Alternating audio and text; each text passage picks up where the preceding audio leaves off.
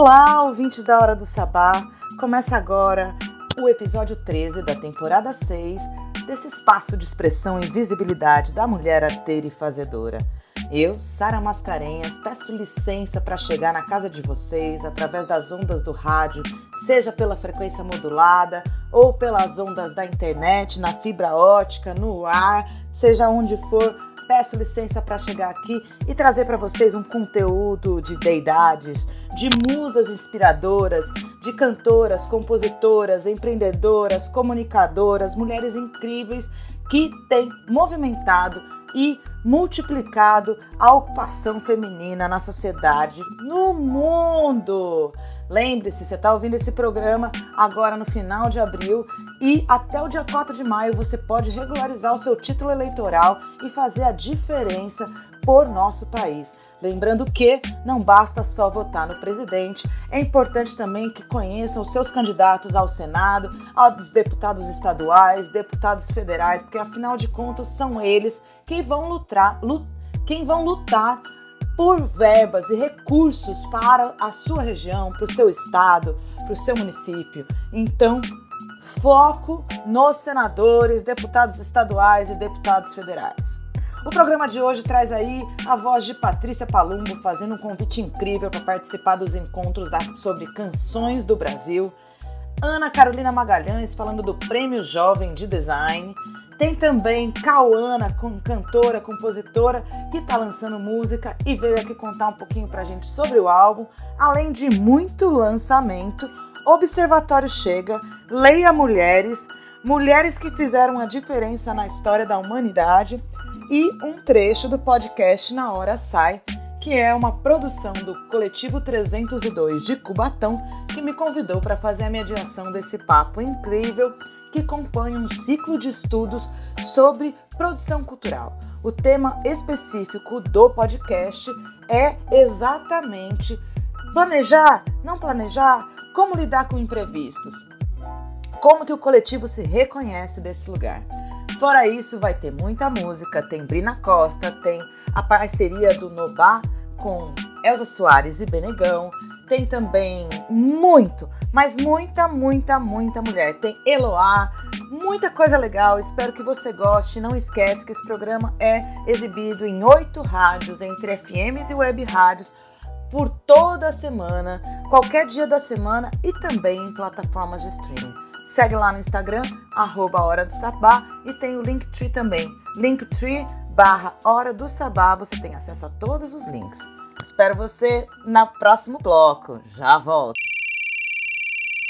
Olá para você que ouve a Hora do Sabá. Eu estou aqui para falar com Sara Mascarenhas e com vocês também sobre o curso que eu vou dar no Bora Saber. Não é bem um curso, na verdade são quatro encontros noturnos quatro quintas-feiras de maio, para a gente falar sobre a canção brasileira. Primeiro cantoras e cantores, depois cantautores, compositores, as letras maravilhosas que a gente tem nessa nossa canção. Depois vamos falar sobre os movimentos e momentos fundamentais da nossa música e, por fim, a canção no século XXI. Cada aula vai ter uma playlist exclusiva que a pessoa que se inscreve recebe e a gente ouve junto e fala e conversa sobre a música nesse nosso lindo país.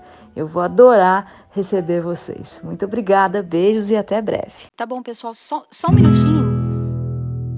Disseram que o novo artista tem que vender para fazer renda, mas não querem a poesia.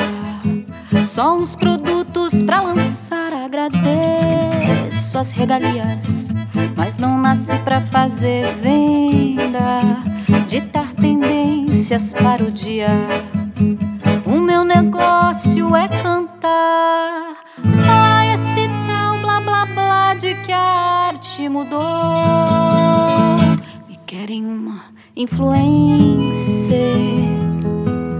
pra te convencer a clicar e sanar toda dor coisas, sempre nudez, abrindo os pacotes bonitos dos tais recebidos, mostrando os mimos na internet. Mas quando é que eu vou poder cantar se eu tô fazendo selfie, propaganda pra viver? Mas quando é que eu vou poder cantar se eu tô fazendo med, propaganda pra você? Disseram que o novo artista.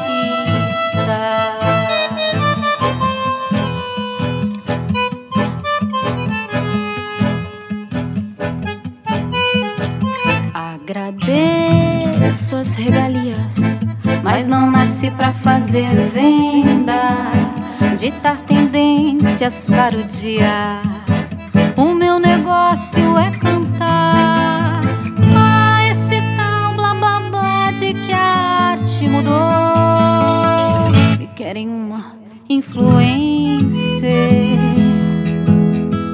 te convencer a clicar e sanar toda dor. Comprando coisas tão inúteis. Abrindo os pacotes bonitos dos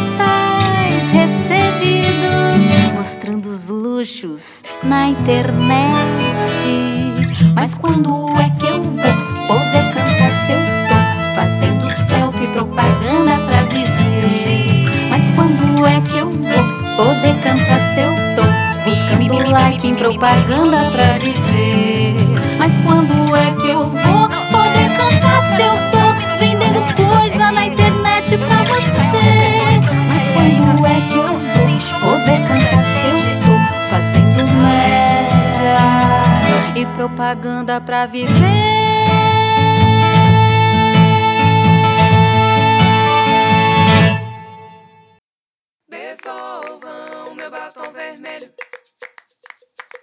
Devolvam meu batom vermelho.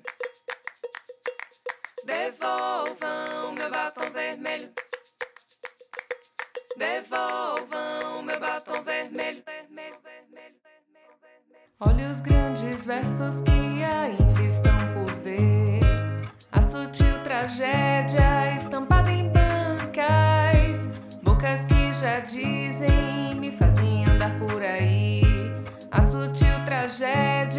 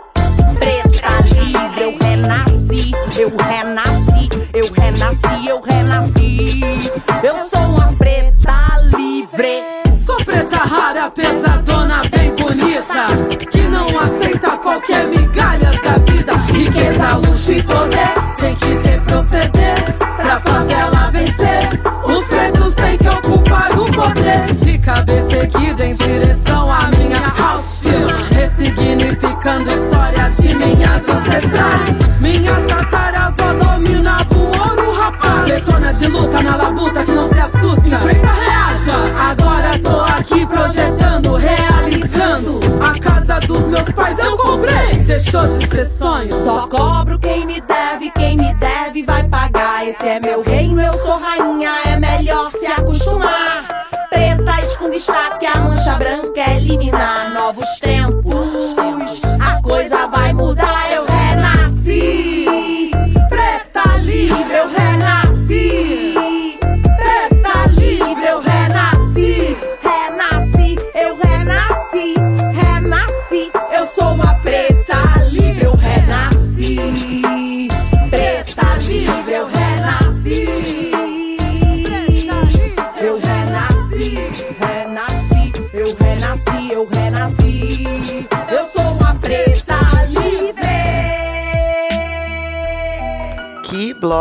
musical que a gente teve aí, hein? Ouvimos a é, Aeropurpurinada da Doralice com feat de Preta Rara. Essa música aqui é uma música nova e tá no disco Dádiva. Ouvimos também Diálogos com Bobagem, da cantora baiana Cal. E Me Querem uma Influencer, de Brina Costa. Esse curso da Patrícia Palumbo, que vocês ouviram o convite aí, essa voz maravilhosa presente na hora do sabá, que honra! É um curso muito interessante, eu vou fazer. Convido vocês a, a olhar. Você que tem interesse em saber mais sobre a música brasileira, esse é um convite para ouvir uma grande pesquisadora da música, da, da, da música brasileira, uma grande apaixonada por pesquisar a fundo como esses artistas desenvolveram suas, sua criatividade, como, como, qual era o contexto da época. É muito interessante. E ainda nesse curso ela partilha é, questões de bastidores, das entrevistas que ela já realizou. Ela que escreveu aí dois volumes do livro Vozes do Brasil, que é o livro homônimo ao programa de rádio que ela levou por mais de 20 anos e também a Rádio Vozes, que é uma web rádio disponível aí, radiovozes.com.br. Tem também o Drops Vozes do Brasil e mais recentemente ela lançou um selo e Patrícia Palumbo tem convidado artistas para fazer uma releitura da obra de Tom Zé. Então é de uma riqueza de pesquisa, de valorização da nossa cultura, e são noites inesquecíveis. Desde que a pandemia é, se consagrou com esse contexto de isolamento social, eu tenho por mim que os melhores momentos são os momentos onde a gente pode aproveitar um bom papo, aprender e estar tá perto de gente interessante. E esse curso Canções do Brasil proporciona tudo isso em muita, mas muita potência. Então fica o convite, vamos sentar junto, vamos assistir esses bate-papos, vamos conhecer mais da nossa cultura, que vale muito a pena sentar com Patrícia Palumbo e escutar canções do Brasil. É isso, gente. Eu vou puxar mais um bloco musical antecedendo as canções. Vocês vão ouvir aí Carlota Cafieiro com o Feminino nas Artes, uma discussão sobre a maternidade ilustrada na produção de arte visual.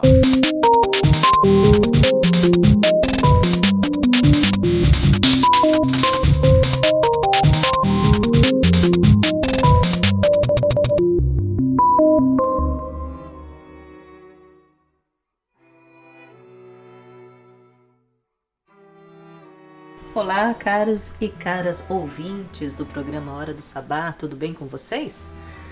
Eu, Carlota Cafieiro, estou aqui para mais um encontro da coluna O Feminino na Arte.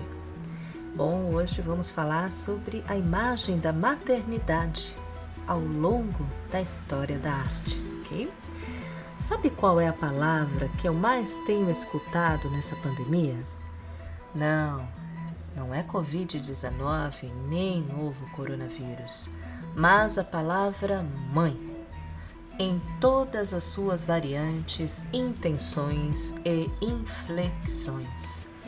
Todos os dias, de manhã até o anoitecer, eu escuto: Mãe, mãe é, mamãe. Olha, se eu ganhasse um real por cada uma delas, estaria milionária. Desde que me tornei mãe, não faz muito tempo, vivo na era dos extremos. Vou do êxtase ao desespero, da ternura à ira, da dor ao amor, num átimo. Isso porque eu me achava uma pessoa super equilibrada. Ser mãe é testar todos os limites da paciência, das relações, do amor e descobrir que, em se tratando de um filho, é amar sem limites. Como naquela música do Djavan, Um Amor Puro, em que ele canta e todas as noites que o tempo tem para me conceder são tuas até morrer. Algo assim, né? E a loucura de ser mãe fica ainda mais louca quando vemos em todas, praticamente todas as representações na história da arte e nas propagandas de revista da TV, aquela mãe que não que é só afago, que é só colo, que é só ternura, aquela mãe onipresente e onisciente que pousa as mãos sobre o filho em seu colo. A mulher, na história da arte ocidental, não é sujeito, é objeto. Como escreveu Linda Nicolin em 1971, em um artigo intitulado Por que não temos grandes artistas mulheres? É uma pergunta, não é uma afirmação, certo? Onde estão as grandes artistas mulheres? Estão aí envolvidas, absorvidas pela maternidade, absorvidas por todas as tarefas domésticas, que não são poucas e é muito trabalho. Desse modo, sob a ótica masculina, a maternidade é sacramentada e representada com reverência. Nesse papel, o corpo feminino é uma fortaleza, seu colo um porto seguro, seu olhar um farol a iluminar todos os caminhos e mares.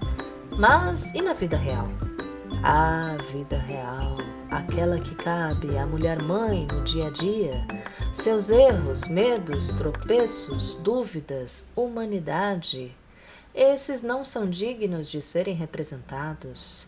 A mulher mãe, ao longo de toda a história da arte, até o início do século XX, foi um ser quase celestial, muito por causa da história de Maria, mãe de Jesus, que concebeu sem ser fisicamente inseminada e pariu, sabe lá Deus como, pois o parto é um episódio que nenhum apóstolo contou e poucos artistas ousaram retratar. Conheço um, O brasileiro Sidney Matias, do, do interior de São Paulo, da cidade de Campinas, ele é autor da pintura em acrílica sobre tela, realizada em 2007, em que representa Maria parindo Jesus. A obra provocou polêmica no meio religioso, afinal, trata de um dogma. A crítica especializada e pesquisadores afirmam ser esta a primeira obra religiosa ou sacra de Maria parindo Jesus. A pintura foi estudada nos Estados Unidos, nas universidades de Dayton, Ohio e St. Mary's, no Texas. Pois é, uma pintura não muito grande, uma tela de 70 por 50 centímetros, bem figurativa, que traz Maria um, parindo, dando a luz a Jesus uma situação feliz, é, uma pintura estilo naif, né? estilo primitivo. Maria de frente com uma túnica branca, cheia de detalhes que parecem luzes. Ela tem até aquela coroa de luz sobre a cabeça.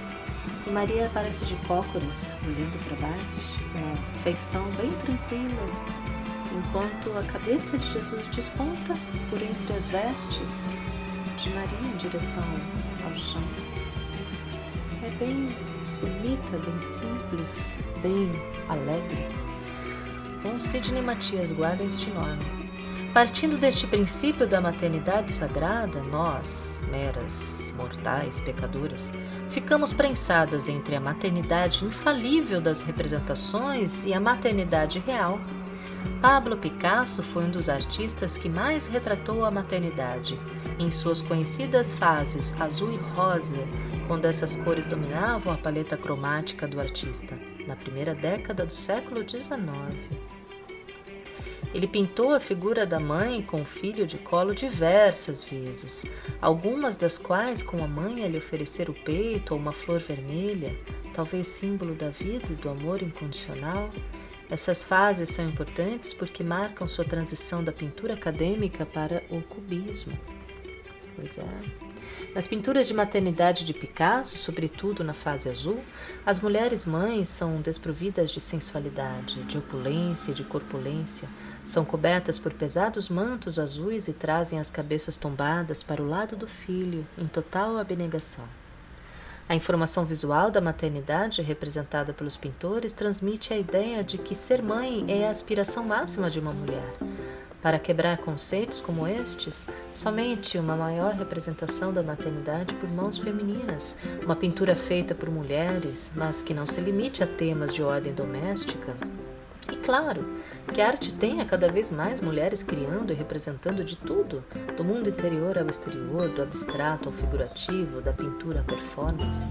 E que, além das mulheres, os homens e artistas que são pais também permitam-se representar a experiência da paternidade, por mais obras que tragam olhar masculino sobre questões de ordem doméstica, que tragam o homem pai, a fim de desmistificar esse papel do homem que só cuida de prover e não do cuidar, e não do amar, do minar.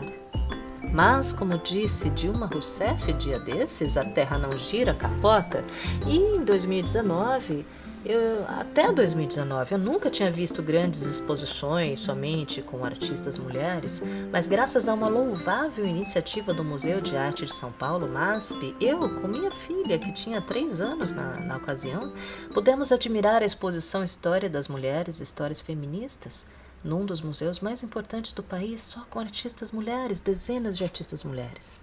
A experiência de entrar no Museu de Arte com minha filha foi mais incrível ainda porque pela primeira vez o MASP reuniu somente mulheres. É, a primeira mostra, que foi paralela à, à outra, História das Mulheres, Artistas até 1900, foi paralela à, à mostra Histórias Feministas, Artistas depois de 2000. Né? Então a primeira mostra ela foi mais histórica, até 1900 com artistas mulheres representando de tudo, da maternidade ao trabalho, né, a, a, família, a solidão, um pouco de tudo. E histórias feministas, artistas depois de 2000, também trazendo diversas linguagens, desde instalação, escultura, pintura, retratando também temas diversos. Então, minha filha, ela nem vai se lembrar direito disso, mas ela vai crescer com uma sementinha, alguma coisinha lá no inconsciente de que as mulheres contribuíram e contribuem para a sociedade e as artes, de que a mulher nasce livre e permanece igual ao homem em direitos, como versa o artigo 1 da Declaração dos Direitos da Mulher e da Cidadã, redigido em Paris em 1791.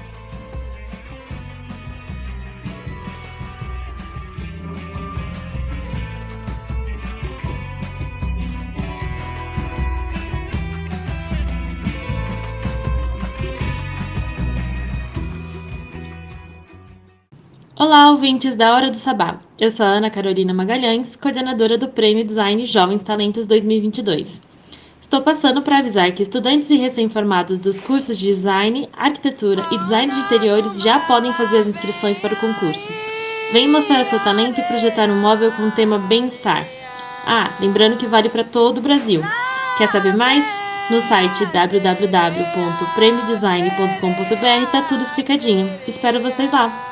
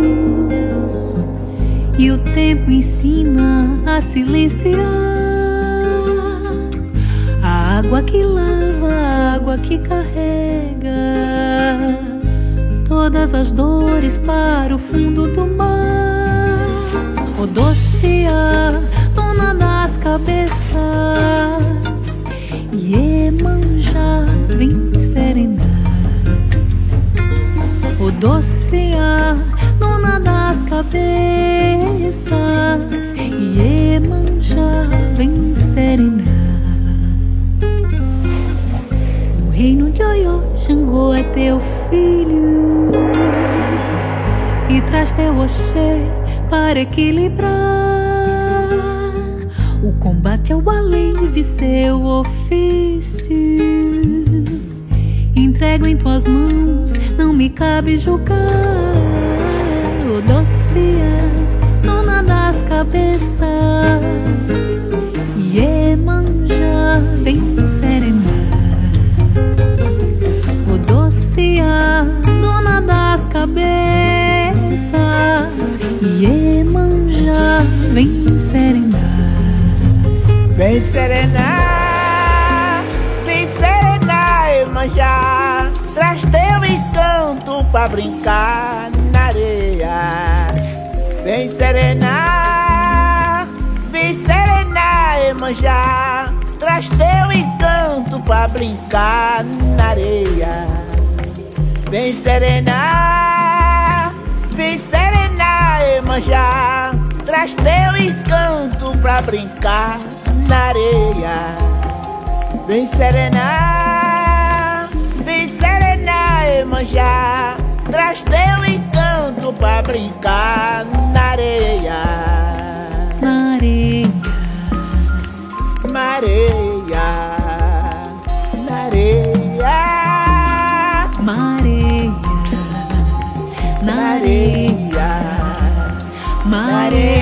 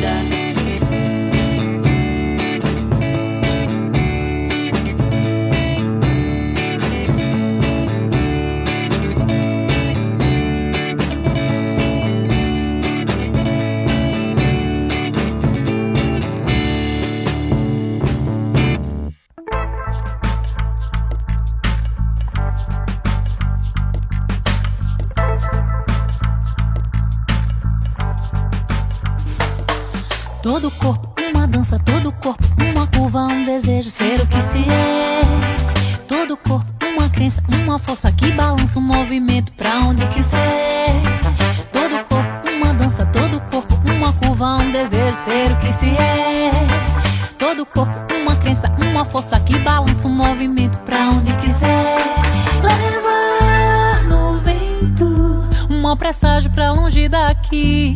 Lembrar que o tempo em seu silêncio é capaz de curar.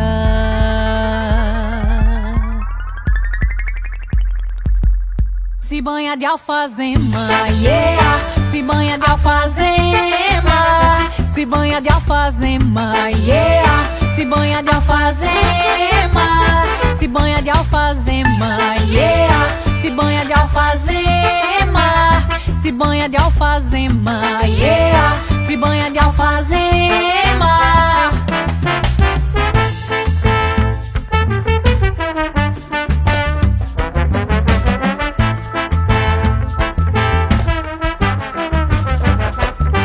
Todo corpo, uma dança, todo corpo, uma curva, um desejo, ser o que se é.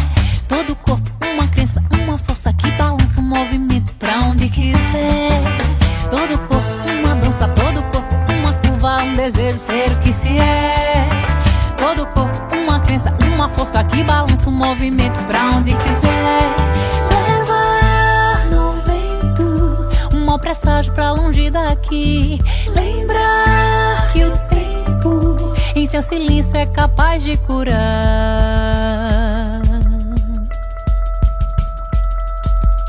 Se banha de alfazema, yeah. Se banha de alfazema.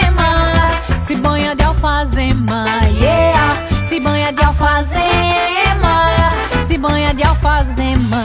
yeah. Se banha de alfazema, se banha de alfazema, yeah. Se banha de alfazema. O corpo fechado, mente forte, a alma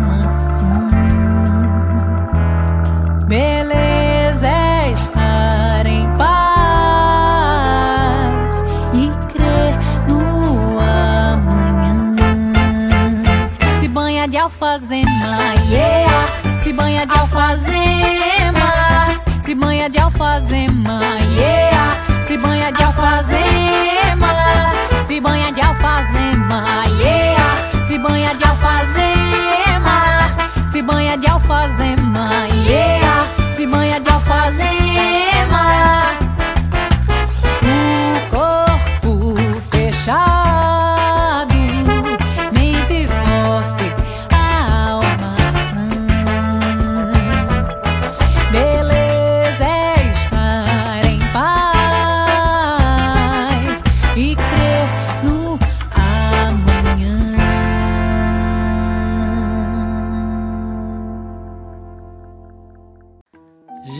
Mais esse bloco. Fiz questão de trazer aí duas canções de Eloá. A última que vocês ouviram agora é a mais nova canção que ela lançou, Todo o Corpo. Eloá é uma cantora que foi apadrinhada nada menos que Carlinhos Brown. Vocês poderão ouvir o duo Chipa com a canção Senhor Salim. É uma dupla aí bacana. E também ouviram Eloá com Lia de Tamaracá com Odociá. E puderam também apreciar essa mestra em artes visuais que é Carlota Cafiero. Quando eu cheguei em Santos, Carlota Cafiero estava trabalhando no jornal A Tribuna, que é o grande jornal diário da cidade de Santos, da Baixada Santista, na realidade. E o trabalho de Carlota Cafiero sempre me deixou muito motivada. Então, desde 2018, eu fiz um convite para que ela estivesse com a gente aqui mensalmente. E à medida que a pandemia foi se intensificando, uh, as produções foram é, tendo uma periodicidade, um intervalo maior entre elas, mas a gente não deixa de tocar aqui, nem que seja um material que foi produzido em 2018. E por que, que a gente faz isso? Porque falar das mulheres nas artes visuais ainda é muito. Como se diz? Ainda é muito ínfimo, ainda é muito pouco, ainda é muito. Não dá para dizer que tem. Assim, uma apropriação. Então, e tem muitas mulheres extremamente talentosas por aí. Então, fiquem ligados que a gente vai trazer aí toda essa pesquisa que Carlota fez para a Hora do Sabá. E em breve, recentemente, ela me presenteou com um livro que ela produziu ao lado do seu companheiro Cláudio, que é fotógrafo, sobre as artistas da Baixada Santista. E eu vou trazer para vocês aqui, lerei com vocês, destacando as mulheres das artes visuais na Baixada Santista. Fiquem atentos também a essas oportunidades de participar de prêmios que têm premiação em dinheiro ou editais. A gente vai estar trazendo aqui para vocês sempre alguma novidade. Não esqueça que esse ano é ano de eleição e não basta votar no presidente, basta se atentar também ao, ao legislativo, aos deputados e senadores que serão eleitos no estado e no nosso país. São eles que fazem a, a coisa andar. Se não houver um corpo de políticos decente no Congresso e no Senado, provavelmente não teremos boas decisões por parte do executivo. Então, se aproprie dos espaços de diálogo. É muito importante que a gente ocupe o espaço de debate político também. Vamos de música? Cauana com vocês. Cauana com vocês agora. Oi, eu sou Cauana e você está ouvindo Hora do Sabá, espaço de expressão e visibilidade da mulher arteira e fazedora, a única revista do rádio que toca a minha música. Tô aqui para convidar vocês para estar tá ouvindo o meu primeiro álbum de espetáculo, que já está disponível em todas as plataformas digitais. De espetáculo é o nome de um poema do, do poeta goiano Fio Vargas e que me inspirou a escrever algumas, algumas canções, né? Como, por exemplo, Nova Pele, que fala da luta da mulher periférica. E não distante ainda do assunto da periferia, eu também senti de falar sobre a depressão e a mitriptilina, amor entre diferentes classes sociais e mundo insano, e os efeitos que a vida virtual e o abandono do cuidado com a mente os relacionamentos exteriores em tsunami, indecisão e amores líquidos em espetáculo. Outras canções também trazem à tona é, o assunto das mulheres, né, que é muito importante da gente estar tá falando hoje em dia, né? Principalmente a gente que vai ser exemplo para as outras gerações, né, que estão por vir e que tem um poder modificador também, assim como a gente está tendo agora. Essas canções são Flores e Bombons, Fluxo Sanguíneo e Quarta Onda. E é isso. É, isso é um pouquinho do que eu posso estar falando para vocês a respeito disso com o tempo que eu tenho. o restante vocês podem ouvir e refletir com o coração de vocês o álbum de espetáculo teve direção musical de Adalberto Rabelo, arranjo e guitarra base de Vitor Fernandes, bateria Thiago Cunha, percussão Dinho, contrabaixo Bruno Brights, guitarra Beleza, engenharia de som estúdio Fumarte. E antes de tudo, eu gostaria de dizer que a luta pelos nossos direitos é primordial e necessária. O machismo só traz falta de informação e pobreza para a sociedade. Nossa vida e nossas escolhas não podem simplesmente se equiparar a um jogo de futebol. Nosso futuro está em jogo e temos que mudar sempre que necessário. Por isso, escute mulheres, contrate mulheres, compre de mulheres, leia mulheres e, acima de tudo, respeite mulheres. Quero caminhar sozinha, sou uma luxuosa ilha liberte dessa sina, não sou mais sua menina. Quero caminhar sozinha, sou uma luxuosa ilha. Na América Latina, me liberte dessa sina, não sou mais sua menina. Seu tempo acabou, não sou mulher de esperar. Vejo tudo passar inabalavelmente. Eu sigo em frente, eu vi tudo no bar temporariamente. Mas sou dona da minha mente, dei a volta por cima.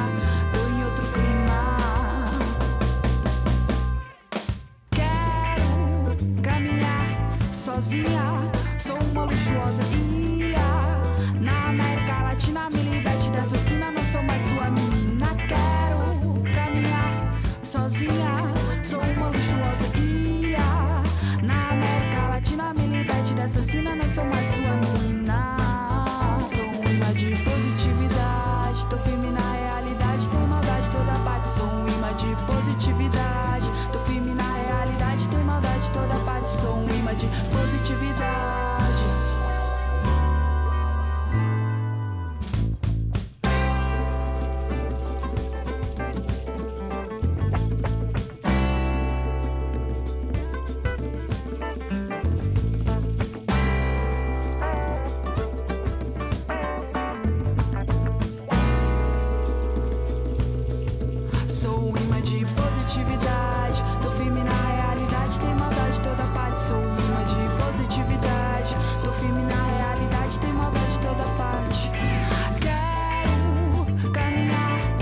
Sozinha.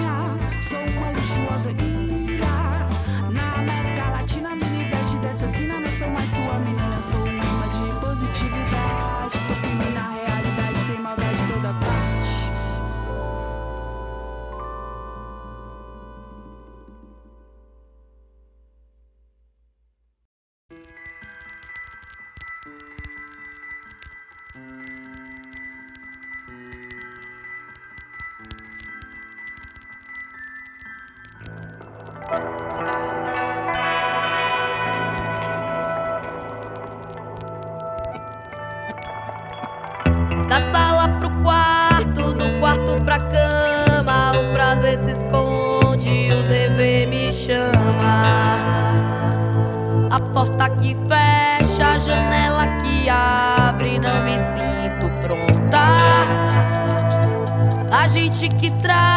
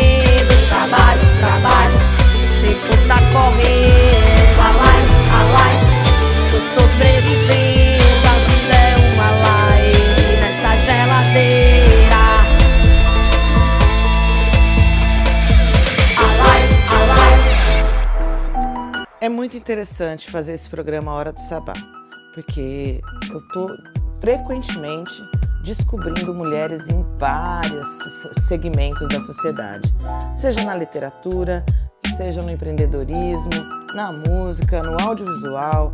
As mulheres estão realmente buscando ocupar os espaços que estão aí disponíveis. E é por isso que eu trouxe para vocês esse bloco tão incrível. Pudemos apreciar aí a canção Tintim de Marcela Brandão. Como eu disse para vocês, Me Deixa Sambar, um feat de Elza Soares com Nubá e participação de Benegão. E Maíra Clara, que eu tive o prazer de conhecer recentemente no Recife através de uma conexão feminina que Elaine Bione, Elaine Bione, que foi minha professora de economia criativa ao longo do mês de novembro, uma recifense que vive no Chile, de, faz uns cinco anos, e fomentou muito a cena de cantautoras na cidade do Recife, Olinda e ali no entorno. Eu estive no Recife na semana passada e estou preparando para vocês uma edição especial Pernambuco, porque eu estou apaixonada por Recife e, obviamente, Olinda, precisando conhecer muito mais ali aquele entorno. Então vocês ouviram aí Maíra Clara com Canta é, com Cúmplices, Amigas e Amantes e ou amantes, cúmplices, amigas ou amantes. E foi muito interessante porque nessa temporada que eu estive no Recife, tive o prazer de presenciar a gravação do novo clipe de Maíra Clara, que é da MVB, Música Vingativa Brasileira. Muito interessante o trabalho dela. Obrigado aí pela recepção. E também prazer de contar, de contar para vocês a história, nós três, do livro Filhas do Fogo, de Elisandra Souza, que mora na região do ABC, que fez esse livro é, com 12 contos de amor e cura. Eu já li ele na íntegra aqui para vocês, mas hora ou outra eu resgato uma ou outra leitura, porque literatura feminina de escritoras negras devem ser divulgadas. Afinal de contas, nós temos aí o ícone Carolina Maria de Jesus, que atingiu o auge da sua carreira, conseguiu melhorar de vida e após ela melhorar de vida, ninguém mais quis saber de sua literatura. Todo mundo queria ler mesmo suas tragédias. Então vamos exaltar, exaltar aí as escritoras indígenas, as escritoras negras, as escritoras que estão por aqui, é, árabes, refugiadas, enfim. Leia mulheres. Vamos de música.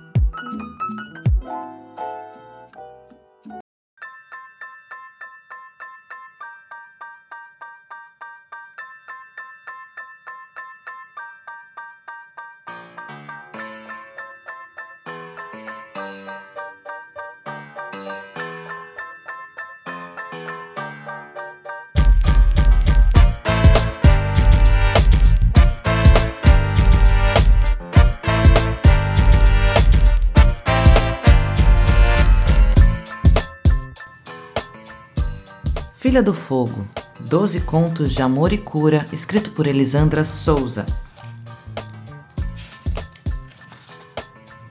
Ensaio sobre nós três. Dividíamos o mesmo homem e nem estávamos em guerra. Não era assim escancarado, porque ele nunca assumiu nenhuma de nós duas. Ela, Taurina, mulher negra, 29 anos, digital influencer, mostrava sua vida nas redes sociais, o que comeu, vestiu, aonde foi, o que ganhou. Eu, capricorniana, mulher negra, 30 anos, produtora cultural, organizava e resolvia a vida artística dos meus clientes. Ele, Leonino, homem negro, 37 anos, não era bonito, mas tinha aquele mistério e charme a ser desvendado. Como bom ator que era, encenava para ambas. Nos conhecemos na mesma ocasião, uma festa. Ele sensualizou para nós duas. Criou seus esquetes sensuais em que ele era o muso, mas só ele sabia de toda a narrativa. Nós, cada uma com a sua ilusão, nos sentíamos escolhidas e desejadas. Eu estava em uma relação amorosa desgastada e fazia muito tempo que meu corpo não sentia prazer. Resolvi me aventurar em uma atração sexual que pensei ser por apenas uma noite. Ele exalava sensualidade, não tive dúvida. Nos olhamos com muito desejo e sem nenhuma combinação verbal Fomos conduzindo nosso tesão para o quintal da casa. Eu vesti uma saia longa e florida e uma blusa de alças finas. De repente, me vi com seus longos dedos entre minhas pernas. Sem demora, ele já estava em riste e eu de quatro. Só ouvia nossa respiração ofegante e a embalagem da camisinha sendo rasgada. Quando me dei conta, ele já tinha entrado e saído e gozado, mas eu não senti o mesmo. Me senti uma boneca inflável. Não tive prazer. Voltei para a festa, desnorteada com um sorriso amarelo. Arrumei logo uma desculpa e fui embora. Não entendi ao certo essa relação fugaz. E se eu estava preparada para esse tipo de aventura? Depois que eu parti, fiquei sabendo que ele ficou em uma conversa longa e gostosa com a digital influencer. Não ficaram juntos nessa noite, mas ele plantou um interesse nela. Eu o esqueci por um tempo. Passaram-se uns meses sem nos vermos e ele não morava na mesma cidade onde nós duas vivíamos. Recebi um convite para o lançamento da plataforma digital que ela organizou de autocuidado para mulheres negras. Eu fui, pois a conhecia. Não éramos amigas, mas cultivava um carinho pelo trabalho dela. Uma das matérias falava sobre as armadilhas do amor romântico versus sexo casual e a solidão nas relações afrocentradas. Subentendi que tinha alguma relação com o tal ator. Para mim, eles nutriam uma paixão avassaladora, sensual e inquietante. Senti vontade de experimentá-lo mais uma vez. Me reaproximei. Conto a quem me pergunta que ele me procurou, mas na verdade fui eu quem fiz com que ele me procurasse. Ele adorava uma putaria virtual e eu, como boa produtora, faço com que as palavras também se movimentem ao meu redor. Comecei sensualizando pelo chat de uma rede social, ele caiu no meu dengo sem desconfiar. Até striptease eu tive coragem de fazer. Coloquei uma lingerie preta e me equilibrei um salto alto, tudo em frente ao webcam. E ele enriste, como sempre. Da mesma forma que gozou a primeira vez comigo, se lambuzou com seu próprio mel. Depois dessa transa, ele viciou. Só me queria pela tela. Veja se tenho tempo para ficar nua o tempo inteiro na frente de um computador. Eu gosto de língua, saliva, sexo, tudo ao vivo. E ele lá, me querendo à distância. A minha encenação na tela foi digna de um Oscar. Fingi até um orgasmo, mas lia um relatório do trabalho. E ele lá, de pau duro, na mesma tela em que eu lia as burocracias. Soube depois que com ela, a influencer, era a mesma coisa. Só que para ela, ele era um crush. Pra mim, ele era um pau duro na webcam, no meio do expediente. Ela foi até a cidade dele procurá-lo, ficaram juntos. Os dias foram caindo do calendário, um atrás do outro. Eu também fui à cidade dele realizar um curso de produção cultural. Cumpri meus compromissos e lá estava eu, subindo as escadarias e entrando na residência dele. Foi a primeira vez que eu estive por lá. Ele tem bom gosto. As coisas todas arrumadinhas, uma vitrola, alguns bons discos e livros. Ele sabe recepcionar bem uma mulher. Abriu um vinho branco seco, preparou um peixe ao molho de alcaparras.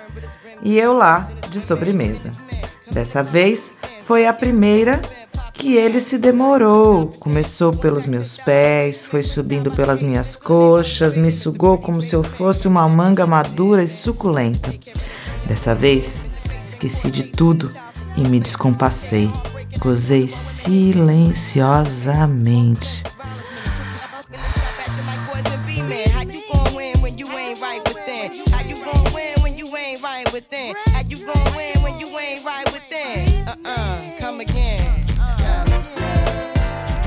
Tempo depois, nós duas fomos contratadas por uma empresa para um freela na cidade dele. Fomos juntas no avião, ficamos hospedadas no mesmo hotel, realizamos o trabalho durante o dia e à noite fomos jantar com ele. Estávamos lindas e sensuais. Entre um vinho e outro, ela convidou para que fôssemos até o seu quarto fumar uma ganja. Ela passou a fumaça para minha boca e nos beijamos. Ele tragou o cigarro e a beijou, as pupilas dilatadas, as calcinhas aguadas, as mãos suadas, o coração palpitante, corpos negros emaranhados, sem começo, meio ou fim.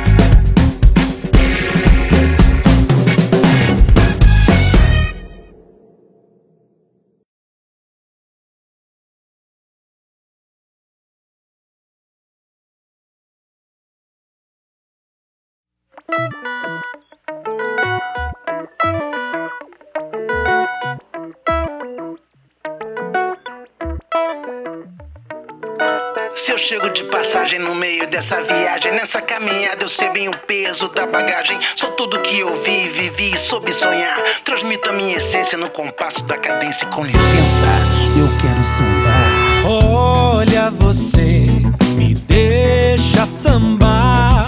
Olha você, nem vem que eu já fui. A vida aconteceu e a gente nem se conheceu. A vida aconteceu e a gente nem se conheceu. Olha você, me deixa sambar. Olha você, nem vem que eu já fui. A vida aconteceu e a gente nem se conheceu. A vida aconteceu e a gente nem se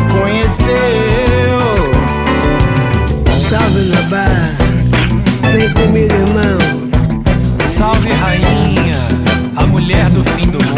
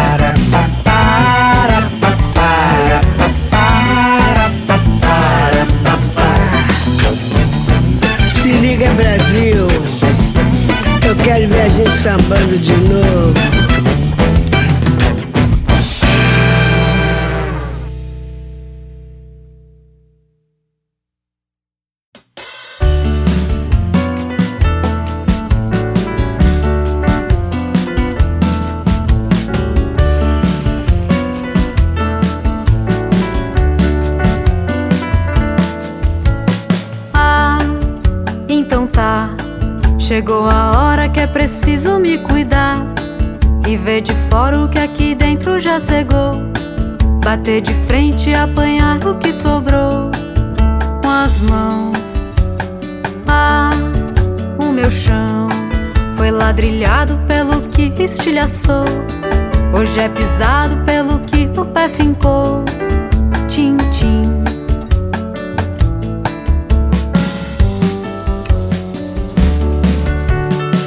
como um boneco de vidro. Meu coração rachou.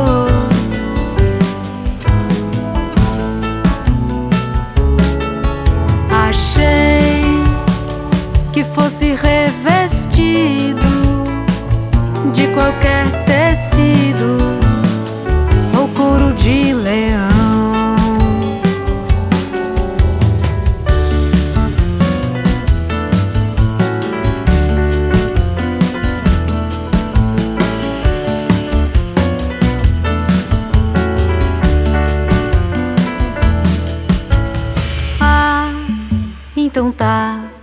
Chegou a hora que é preciso me cuidar e ver de fora o que aqui dentro já cegou.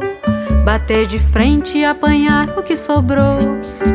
Com as mãos, o meu chão foi ladrilhado pelo que estilhaçou. Hoje é pisado pelo que no pé fincou.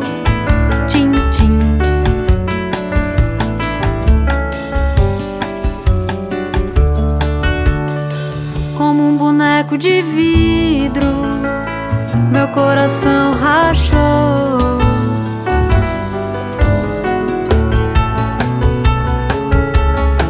Achei que fosse revestido de qualquer tecido ou couro de leão.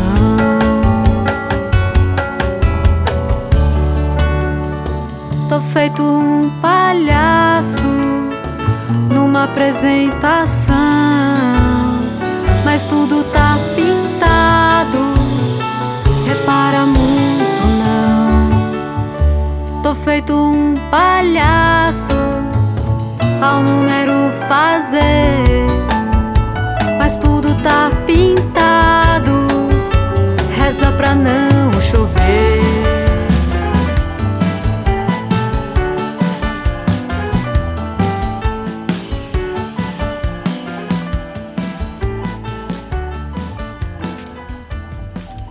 Quadro, Mulheres que Fizeram a Diferença, é um quadro que eu faço em parceria com minha avó.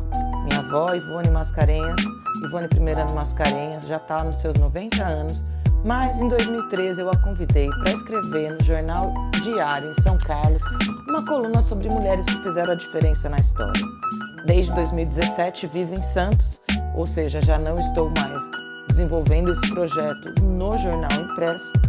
E ao longo do, do fazer da hora do sabá, é, a minha avó ficou muito impressionada com o trabalho realizado aqui e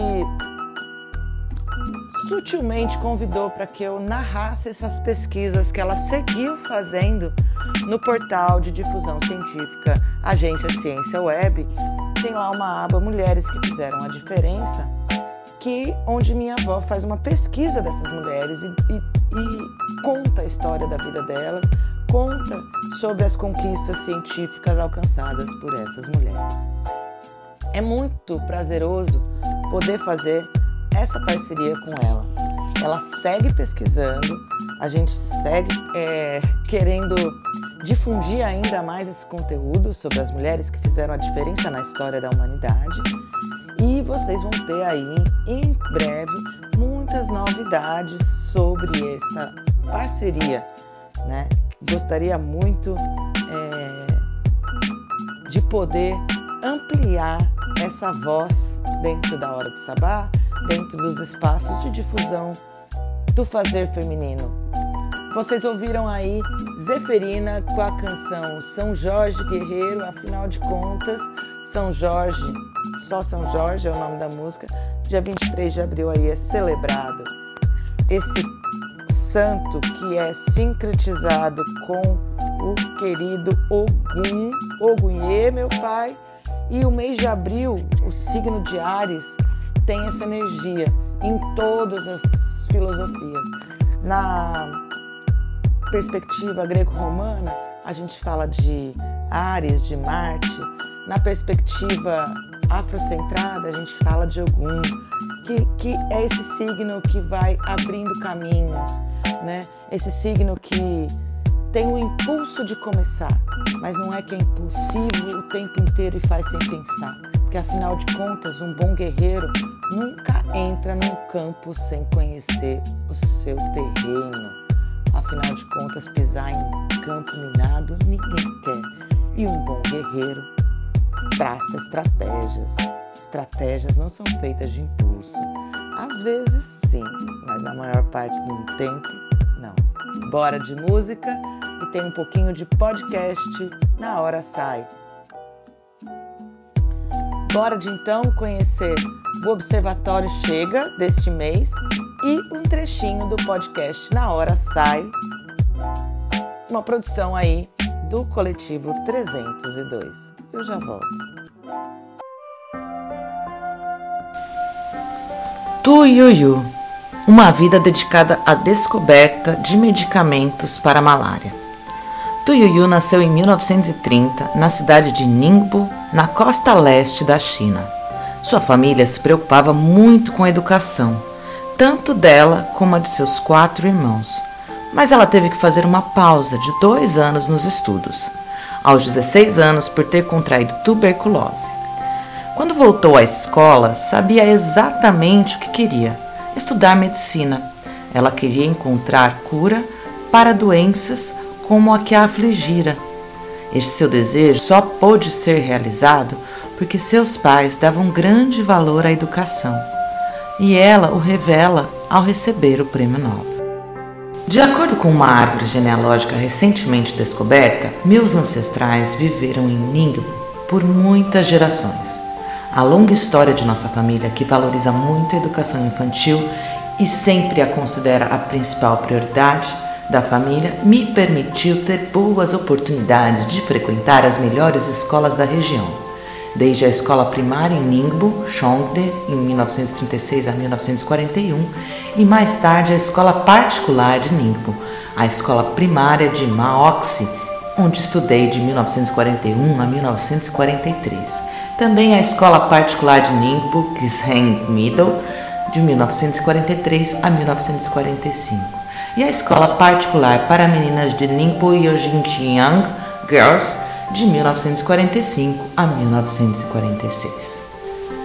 Tu Yu concluiu seus estudos em 1951 na Ningbo High School e aos 20 anos passou no exame de admissão para a universidade, permitindo que ela se matriculasse no Departamento de Farmacologia da Faculdade de Medicina da Universidade de Pequim. Nessa época, a maioria dos cursos de farmácia, como a farmacognósia, química medicinal e fitoquímica, foi projetado e ministrada por repatriados, como os professores Lin Qinsho e Lu Zixen, que receberam educação e diplomas avançados nos países ocidentais.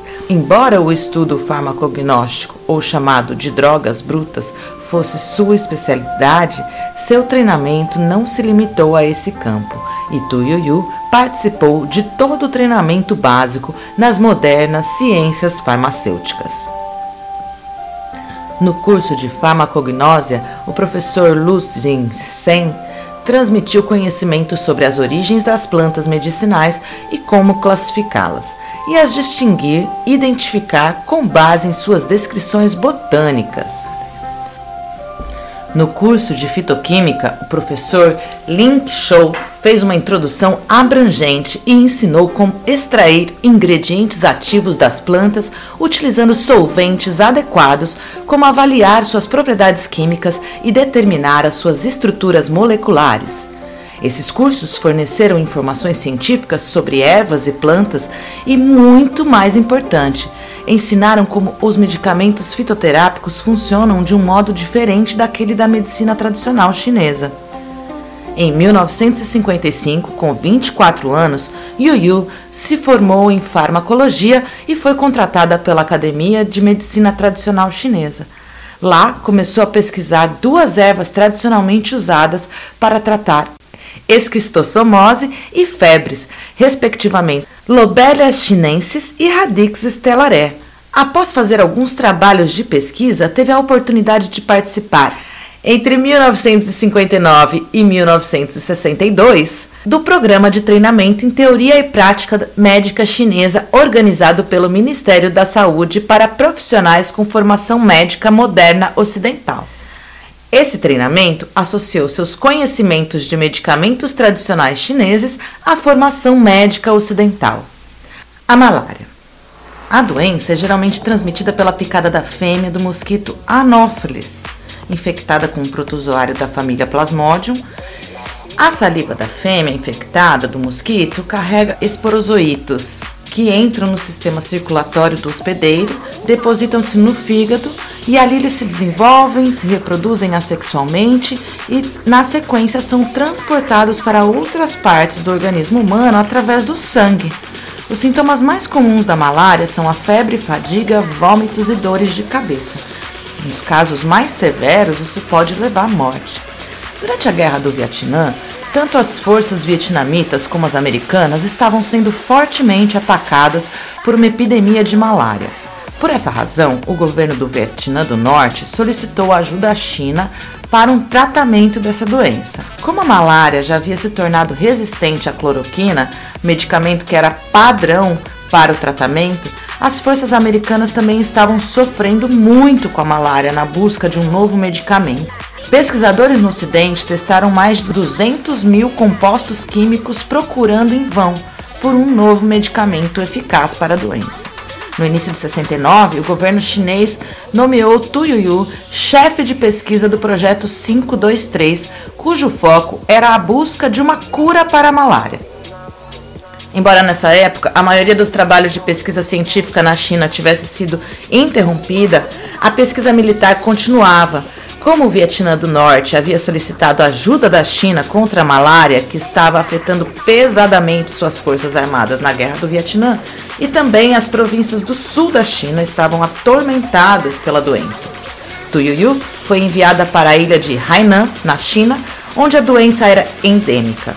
A cientista Yuyu passou a viajar pelo país pesquisando textos antigos que mencionassem tratamentos para a febre, especialmente as febres recorrentes, que são uma característica da malária.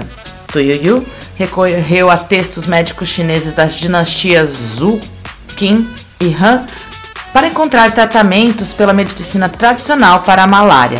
Em três anos, sua equipe de projeto examinou mais de 2 mil tratamentos tradicionais e testou em ratos 380 extratos de ervas. Em 1971, eles encontraram um extrato da planta Artemisia annua, cujo nome comum é absinto doce, que foi altamente eficaz na suspensão de parasitas de Plasmodium falciparum em camundongos e macacos. A cientista Tuyuyu aperfeiçoou uma metodologia a baixa temperatura para purificar o extrato de absinto doce, aumentando sua eficácia e reduzindo drasticamente sua toxicidade. Ela então testou o extrato purificado em si mesma e em dois voluntários de sua equipe antes de iniciar ensaios clínicos com outras pessoas. No outono de 1972, para produzir uma quantidade suficiente da droga para ensaios clínicos, Tuyuyu e sua equipe utilizaram equipamentos domésticos. Isso era necessário porque o governo havia fechado os laboratórios farmacêuticos de produção de medicamentos em escala, em grande escala. Isso aconteceu. Isso era necessário porque o governo havia fechado os laboratórios farmacêuticos de produção de medicamentos em grande escala. Enquanto produzia o medicamento para ensaios clínicos, Tuiuiu e membros de sua equipe ficaram doentes devido à exposição a solventes tóxicos. Em 1972, ela obteve a artemisinina na forma de substância farmacêutica pura e descobriu sua estrutura química.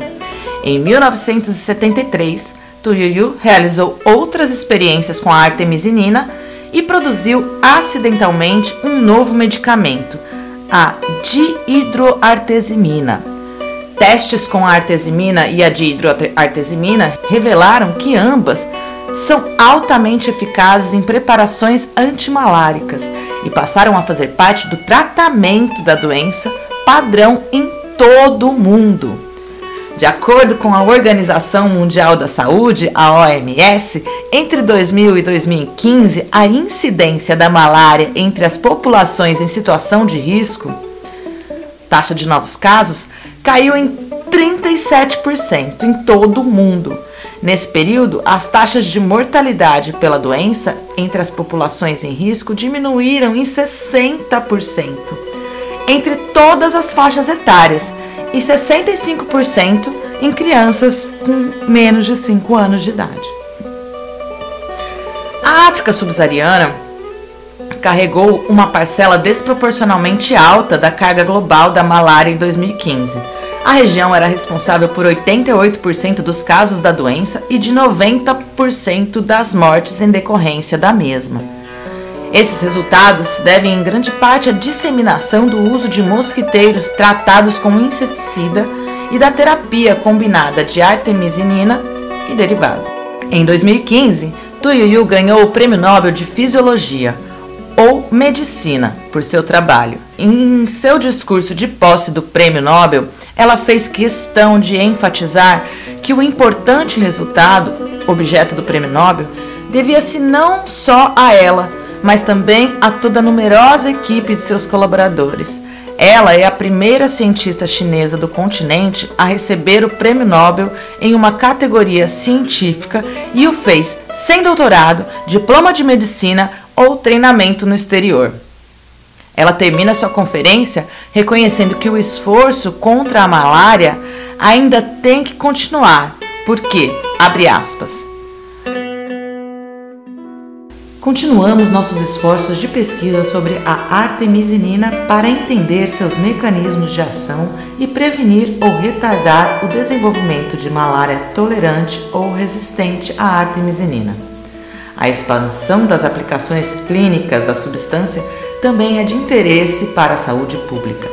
Sabemos o que ela pode fazer, mas precisamos saber por que e como isso acontece, o que mais ela pode fazer e como pode fazer melhor. Fecha aspas. A luta segue no mundo inteiro visando minimizar o sofrimento das vítimas da malária, principalmente nos países e regiões mais pobres do planeta. Assim comenta o Dr. Marcos Vinícius Lacerda, pesquisador da Fundação de Medicina Tropical Dr. Heitor Vieira Dourado, do governo do Amazonas, em Manaus. Entretanto, a luta contra infecções é contínua, pois é praticamente inevitável o surgimento de resistência de microorganismos aos medicamentos. Fecha aspas. Um dos aspectos mais relevantes de toda a luta de Tuiuiu reside no fato da malária ocorrer principalmente nas regiões socioeconomicamente mais pobres do planeta, constituindo as chamadas doenças negligenciadas pelas indústrias farmacêuticas. Por essa razão, ela e todos os pesquisadores que trabalham nessa área merecem todo o nosso respeito e admiração. Em paralelo, Tu Yuyu casou-se com Li Tingzhan-hao, ex-colega de escola e engenheiro metalúrgico. Eles tiveram duas filhas. Quando Tu Yuyu foi à ilha de Hainan para trabalhar no projeto 523, seu marido, engenheiro metalúrgico, foi considerado muito privilegiado e retirado de sua família pelo governo e enviado para ser reeducado, trabalhando como camponês em uma área rural. A filha de quatro anos do casal foi cuidada em uma creche de Pequim enquanto a filha de um ano foi cuidada pelos pais de Tuiuiu. Seus filhos não conheciam Tu quando ela finalmente os viu depois de três anos de separação. Hoje, Tuiuiu é a cientista-chefe da Academia de Ciências Médicas Chinesas Tradicionais em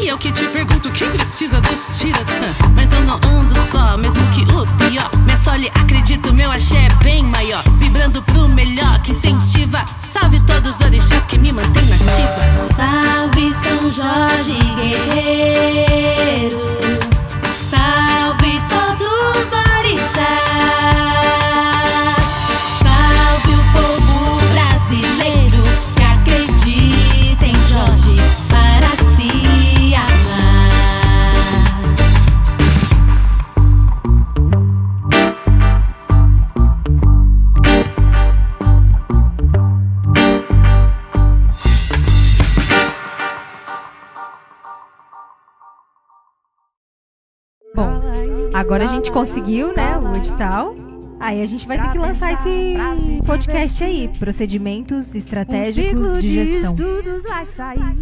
Tá. É, esse foi o nome que, o primeiro nome que a gente deu, né? Mas. Vai ficar esse nome mesmo? Não combina com a gente, né? Que não! Procedimentos estratégicos de gestão. Cola aí, cola aí, cola aí. Pra pensar, pra se divertir. Muito bom, muito bom. Tá muito legal essa, essa conversa aqui, mas, gente, é sério, a gente precisa pensar qual vai ser o nome do podcast. E aí? Ah, na hora sai. Rola o- os BOs, Ah. né? Na hora sai. Como a gente desenrola os BO. Ah, na hora Como sai. que a gente resolve os BO? Ah, Como na hora que a sai. Na hora sai. Estratégicos de gestão. Ah, na hora sai. Não. Ah, na hora sai. Como que a gente faz tudo isso funcionar? Ah, na hora sai. Oi, oi, oi! Começa agora o podcast Na Hora Sai. Porque aqui a gente faz os planos todos, mas se uma eventualidade acontece, uma coisa a gente tem certeza: o show não pode parar e sempre, mas sempre, na hora sai. Eu sou Sara Mascarenhas, jornalista do rádio, e vim participar dessa conversa gostosa com o Coletivo 302, que está realizando esse projeto massa, o Ciclo de Estudos 302, que é financiado pela Lei Aldir Blanc. É, a Lei Aldir Blanc é um instrumento de incentivo fiscal para a cultura gerido pelo Programa de Ação Cultural do Estado de São Paulo, mais conhecido como PROAC. No caso, o PROAC Lab, a gente está utilizando os recursos da Lei Aldir Blanc, um dos poucos recursos de auxílio emergencial para trabalhadores da cultura durante a pandemia que ainda não acabou. Opa, eu já falei várias coisas importantes nessa breve apresentação, coisas que eram necessárias de serem pronunciadas, mas o que interessa mesmo é conhecer com quem a gente vai conversar. E qual é o assunto que a gente vai pôr em pauta nessa discussão? Lembre-se que esse conteúdo é volátil, curto, grosso, como o patriarcado e o capitalismo. Vou dar mais uma agradecida aqui pelo convite do Coletivo 302, que propôs essa atividade de formação para dividir suas experiências com gestão e estratégias para momentos de crise, a manutenção, a continuidade de um grupo de arte em meio a uma pandemia que tomou proporções de tempo inimagináveis, um assunto que desde 2020, quando os estados de quarentena, o fechamento das casas de espetáculo, galerias de arte, entre outros espaços culturais, até mesmo a rua, que é um lugar de fruição artística, passaram a ter circulação proibida. E aí, a dimensão social da cultura, a fruição, ficou à deriva, naufragada por dois anos, paralisação total do setor. E se não fosse a internet, e o acesso fácil. Abre parênteses, aqui na bolha sudestina, porque no resto do Brasil a maioria da população escuta mesmo é o rádio. A introdução já está posta e a gente quer mesmo conhecer quem vem conversar com a gente. Uma salva de palmas aí para Alice Flora, Alana Santos e Sandy Andrade. Mulheres, vamos lá. Eu vou fazer uma pergunta e cada uma responde pelo menos essa primeira pergunta que todo mundo quer saber. Quem são vocês no coletivo 302? Vamos começar em ordem alfabética invertida? Sandy, bem-vinda. Oi, oi, gente, tudo bem? Eu sou a Sandy Andrade, sou atriz, pedagoga, é, faço parte do Coletivo 302 desde o início dele, sou pós-graduada em Teatro e Educação, é, estudo na Escola de Arte Dramática da USP e a minha pesquisa é voltada para o teatro em favor da educação, com foco na criança e na adolescência. E é muito bom estar aqui com vocês.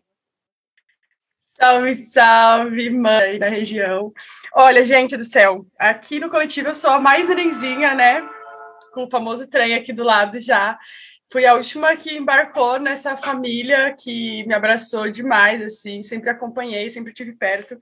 Então, hoje poder fazer parte do coletivo, assim, é muito feliz mesmo. E no coletivo eu somo mas eu sou uma ativista cultural mesmo e ambiental, é, luto pelos direitos das mulheres, me empenho na articulação social aqui na cidade, na região, e meu papel, eu acho que é promover mesmo o direito ao acesso à cultura, à informação e à política.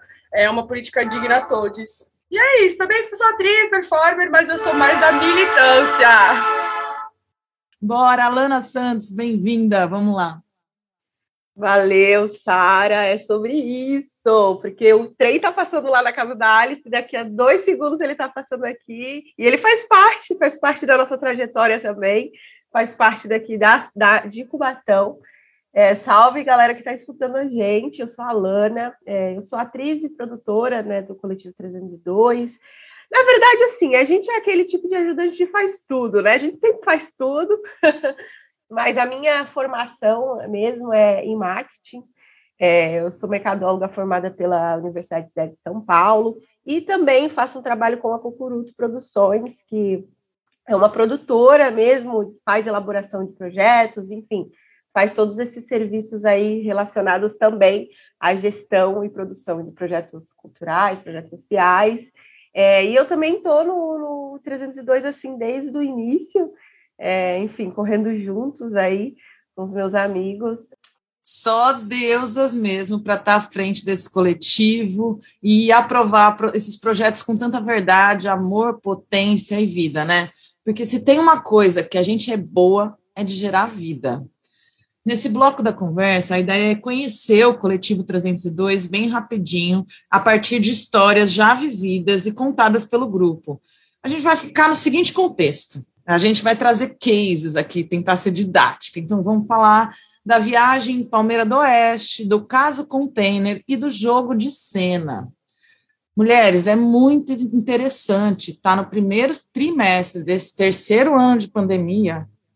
Agora, muitos artistas já têm outro conhecimento e formas de estar fazendo arte, cultura e ativismo. As redes sociais, os grupos de mensagens instantâneas e aplicativos de chamada já fazem parte do dia a dia e da forma de se reinventar. Aprender foi a tônica dos últimos, dos últimos dois anos para quem faz arte. Então, vamos contar para quem está ouvindo, para quem está escutando, assistindo, o que, que são essas três ações e como que essas ações contribuíram para o crescimento, a manutenção do coletivo e como que vocês conseguiram se manter ativas como grupo. Então, conta para a gente como é que esses três, essas três situações que vocês têm dentro do coletivo auxiliaram na manutenção, no crescimento, na potência que são vocês. Bom, eu acho que eu vou aí começando a responder essa pergunta, né? É, trazendo para vocês a experiência que foi a viagem de Palmeira do Oeste, assim, gente. Ela não aconteceu durante a pandemia, né? Foi bem antes, mas a gente achou importantíssimo trazer esse evento, porque foi de verdade um evento dentro da, do, desse, do processo do, do Coletivo 302, que a gente aprendeu muito na marra, mas aprendemos, é sobre isso. E ela aconteceu porque a gente foi contratada para apresentar o nosso primeiro espetáculo República em algumas cidades do estado de São Paulo, né? O espetáculo ele já estava pronto, né? Já estava desenvolvido por conta do PROAC, que a gente tinha conseguido mais ou menos no ano anterior, é, então, foram, foram, foi um pacote aí de umas três ou quatro apresentações. É, que quando a gente recebeu o contrato, né, para poder fazer essas apresentações, na hora que a gente leu ali, pegou as informações de início, já deu um susto. Mas aí, né, é, era um lugar que a gente tinha sofrido bastante para desenvolver o projeto do PROAC, tinha sido muito dolorido, né, para o República nascer, então a gente tinha trabalhado muito por muito pouco, e aí era uma espécie de uma primeira oportunidade ali de pegar um cachê, de apresentar é, em outros lugares. Enfim, a gente falou o quê, né? Ah, vamos ver o que, que dá, não vamos dizer não, por quê? Porque na hora sai. então foi isso, a gente acabou assinando esse contrato, fazendo essa, né, para poder fazer essas três ou quatro apresentações desse primeiro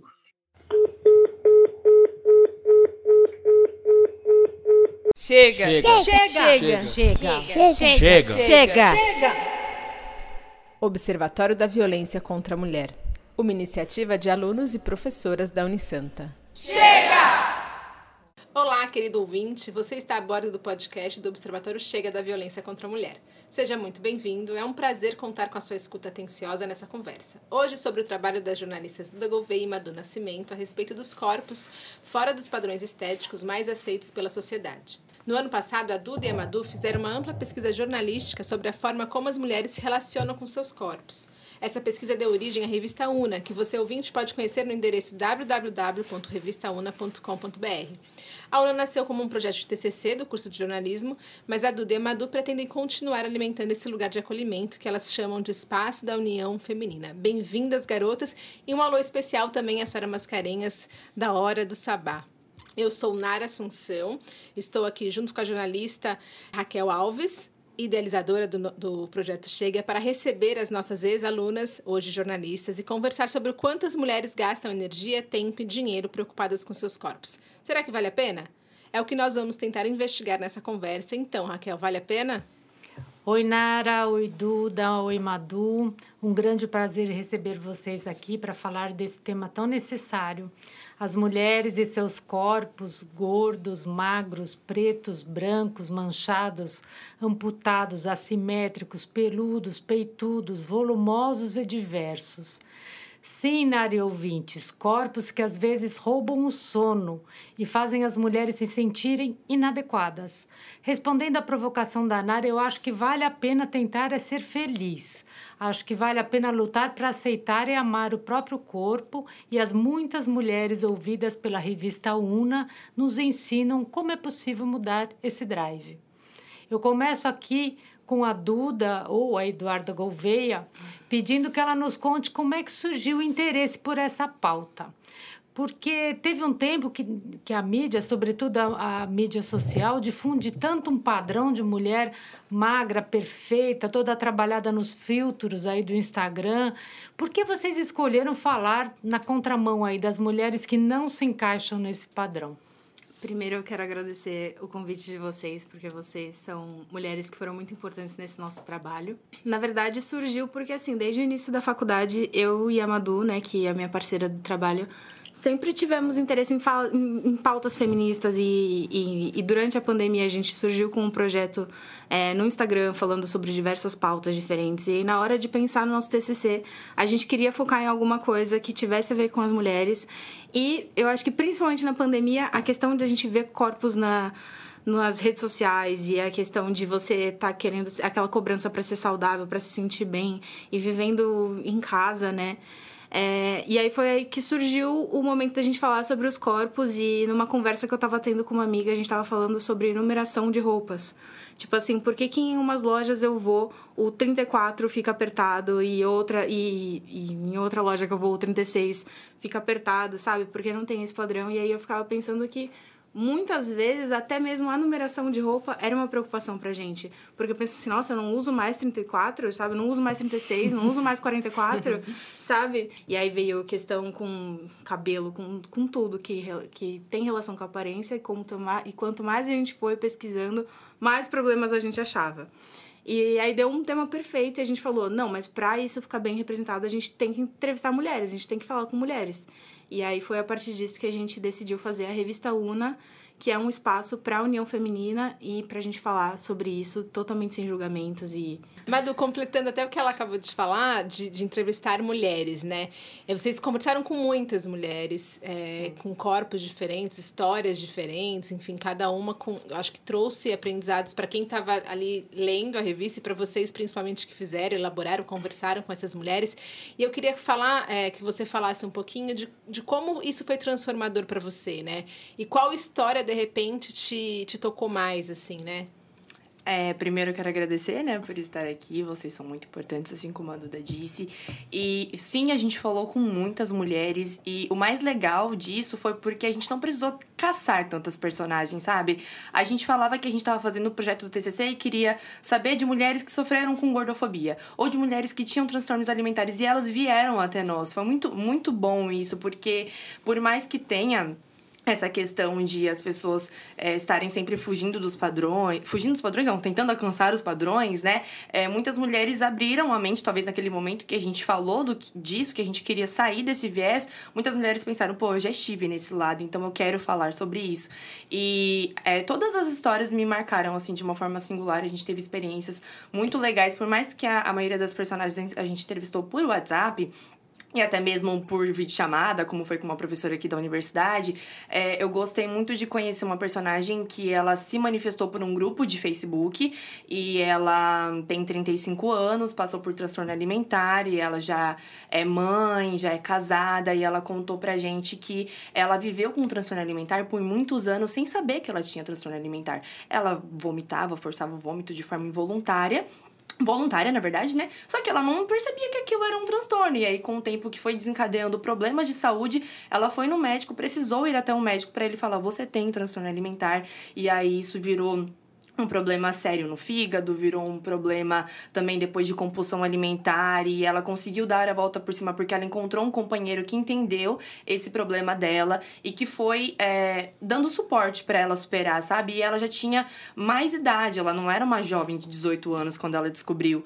Então foi mais difícil para ela com uma vida de trabalho, com uma responsabilidade em casa. E aí isso me tocou assim, porque geralmente quando a gente estava é, pesquisando, procurando as personagens, a gente encontrava mulheres jovens com histórias desse jeito. Mas não mulheres mais velhas que, que tinham identificado o problema e estava disposta a falar. Então, a história dela me tocou porque eu tava, a gente estava muito com esse olhar jovem, sabe? E quando veio ela, uma pessoa mais velha, para falar disso, eu falei: caramba, como isso impacta a vida, né? Ela passou anos sem saber que ela tinha um problema sofrendo disso e quando ela se tocou foi uma barra para superar e ela conseguiu superar. Então, foi E assim. falando foi isso. nessa questão da mulher mais velha, que é uma pauta que particularmente me interessa, Uhum. vocês ouviram uma fonte que é uma referência, né, que é a Patrícia Parenza, e ela dá o testemunho aí de quanto a sociedade cobra da mulher que envelhece é, fazer isso com a maior dignidade possível. De preferência, fingindo que nada está acontecendo. É verdade. Eu queria que você falasse um pouco dessa experiência com a Patrícia, que ela também é uma referência nessa área, né? A Patrícia Parenza foi uma, uma surpresa, assim, entrevistar ela, porque ela abriu pautas que eu nunca nem tinha imaginado. Essa questão de você se aceitar na menopausa. Eu pensava assim, mas por quê? A gente precisa de aceitação na menopausa? É, e aí ela verdade. falava assim, se a, gente, se a gente aprende desde jovem que é normal a menopausa e o que, que ela pode causar, você, quando já tem a idade da menopausa, você sabe lidar muito bem com ela. E ela até fala, é, a gente, nós, mulheres de 50 anos, é, não estamos nos livros, né? Tipo assim, ninguém estudou a gente, ninguém sabe o que está acontecendo com a gente. E como que a gente pode saber o que está acontecendo com a gente se ninguém nunca soube, né? Então, e aí eu fiquei muito surpresa em saber que hoje em dia existem muitas é, influenciadoras digitais para mulheres da cidade e, e também é muito importante, assim como na nossa cidade tem a Nayana, que a gente entrevistou também, que é uma ativista é, contra a gordofobia. E, e assim, ser, ter essa representação da cidade também, a, a Patrícia Parenza falou, falou coisas que, assim, que com certeza ela até falou, vão ajudar vocês a envelhecerem também.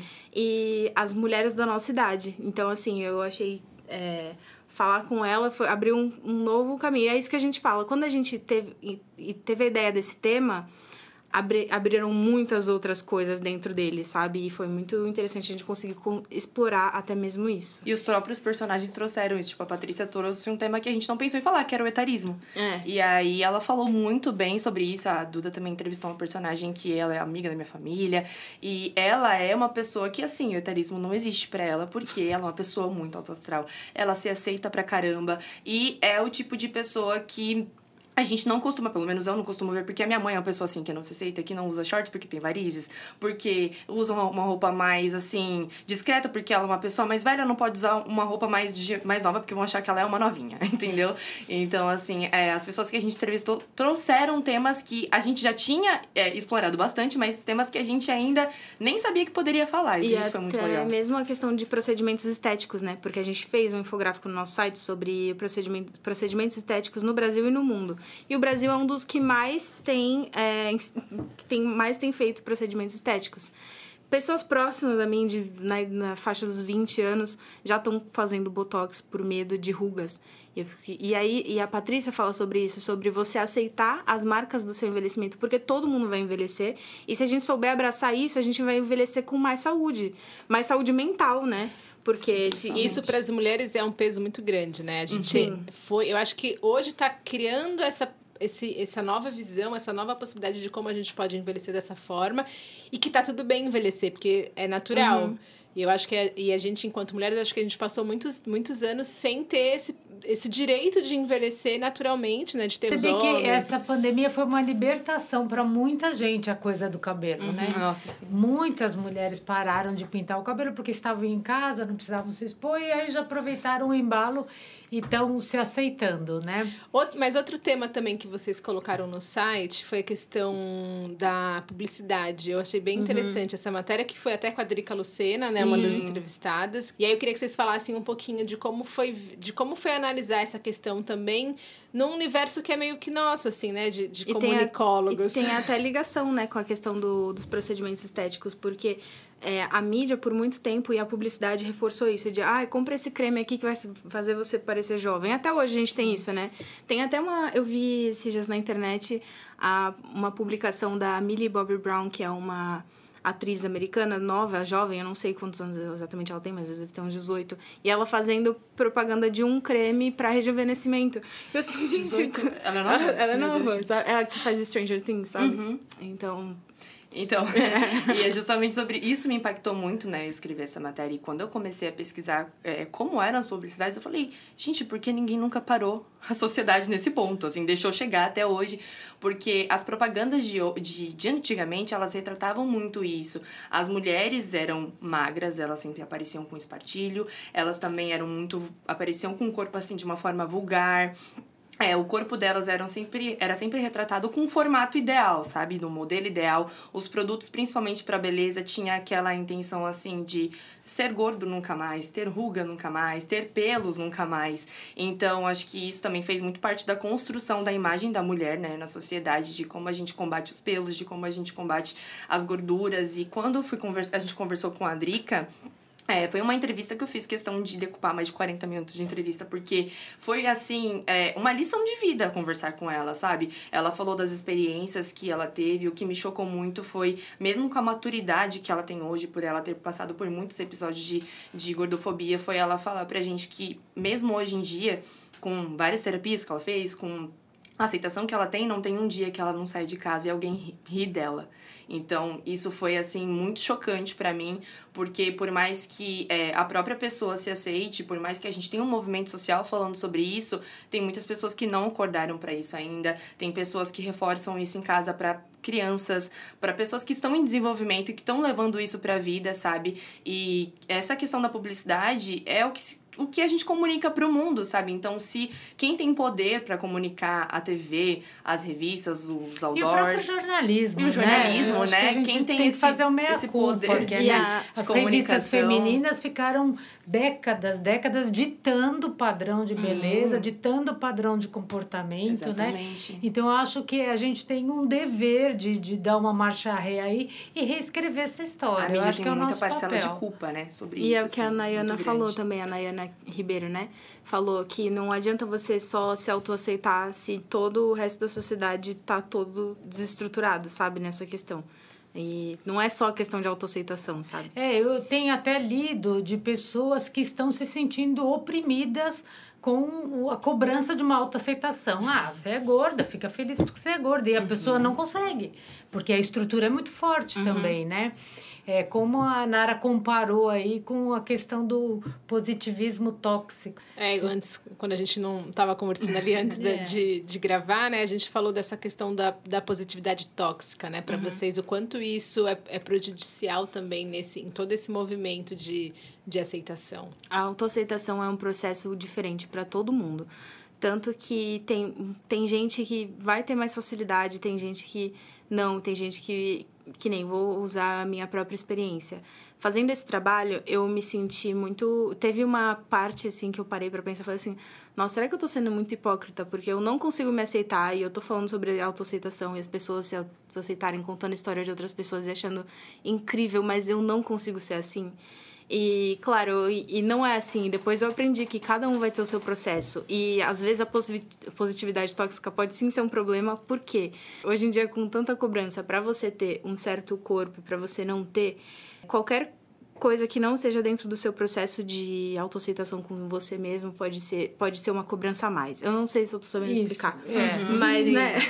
Dá pra E- Tudo vira cobrança. Tudo é vira isso. cobrança. Eu acho que a gente vive num momento de muita informação, né? Sim, Isso pro sim. bem e pro mal. E o problema real de tudo, mesmo que a gente sempre fala, é que é estruturado, né? Já tá estruturado na nossa sociedade. Então não é uma coisa que a gente vai conseguir mudar do dia pra noite, porque tem- são anos e anos e anos vivendo assim. E hoje a gente tem essa facilidade com a internet e tudo mais, mas tem os dois lados. Tem tanto. E você acha que a pressão é, é uma pressão que vem da mídia? É uma pressão do mercado? Ou é uma pressão do patriarcado também? Nossa, acho Oi, que é das é de três, tudo. das três vias, é. É de pressão tudo. de tudo É que é- pressão de uma tudo é coisa lado. puxa a outra, né? Porque o patriarcado puxa a questão do, do mercado e o mercado É, puxa a puxa questão a de... moda, puxa é tudo, tudo, né? É tudo. Eu acho que se for mesmo focar é o patriarcado em si, porque é essa questão de você, de a gente viver numa sociedade onde o poder máximo é o homem e, e agradar o que o homem quer, sei, É, né? verdade. E até nessa questão das propagandas, o que eu vi propagandas antigas é de que, assim, alguns produtos, alguns anúncios vinham com uma chamada pra mulher fazer aquilo pra ela agradar o companheiro dela, sabe? Então, colocando ela, assim, como refém do homem, assim, você vai ter que mudar, senão o Sim. seu esposo Eu acho que uma das gostar. grandes revoluções que eu vejo na publicidade, assim, que é muito claro pra mim, é, é a publicidade de cerveja. O quanto transformou, Sim. né? Nossa. Da Porque mulher foi a primeira coisa que objeto. começaram a atacar, né? Quando... E tá Exatamente. certo, né? E tá Muito- certo. Eram muito escabrosas. Sim, eram muito sexistas, muito, Muito machistas, eram nojentas, terríveis, né? Eu não sei por que, que a gente ficou tanto tempo consumindo aquilo e tava tudo bem, Porque né? pra gente era Bom, gente, estamos chegando ao fim aí de mais um episódio da Hora do Sabá. Esse ano um programa mais leve, cheio de conteúdo também, cheio de participações, cheio de movimentação feminina, feminista e de difusão de semeadoras, polinizadoras, borboletas, abelhinhas, beijas-flores, tudo isso de maravilhoso que somos, mulheres que sopram ao vento. Esse programa é gravado e distribuído em muitas rádios pelo Brasil, então você pode ouvir onde e quando quiser, no horário que melhor lhe convier. Eu vou fazer um apelo de ideologia mesmo aqui. Não ouve no Spotify, não. Ouve lá no Google Podcast, ouve no Radio Public, ouve no Stitcher. Vamos renovar o nosso leque de plataformas aí, gente. Por que, que eu tô falando isso? Porque além da polêmica do Neil Young e do Rogan no começo desse ano, é fato, já é pesquisado, já é colocado em dados que o YouTube e o Spotify são as plataformas que têm mais acesso, que são mais populares no mundo todo. Porém, são as plataformas também que menos remuneram em direito autoral, em execução, os artistas e produtores de conteúdo. Então, vamos ampliar os horizontes aí. Quer assistir no YouTube? Não pula o anúncio, porque o coleguinha que está produzindo recebe pela, pelo, pelo anúncio tocado também. Então vamos sair desse, dessa zona de conforto tecnológica que nos foi posta e ainda faço uma provocação ainda maior. Se você é aqui do Sudeste, vamos ampliar essa perspectiva sudestina de que a gente tem acesso a tudo, de que o Brasil inteiro é como o estado de São Paulo, Rio de Janeiro, Sudeste e um pouco da região Sul, porque não é. O Brasil ouve rádio, 85% da população ouve rádio.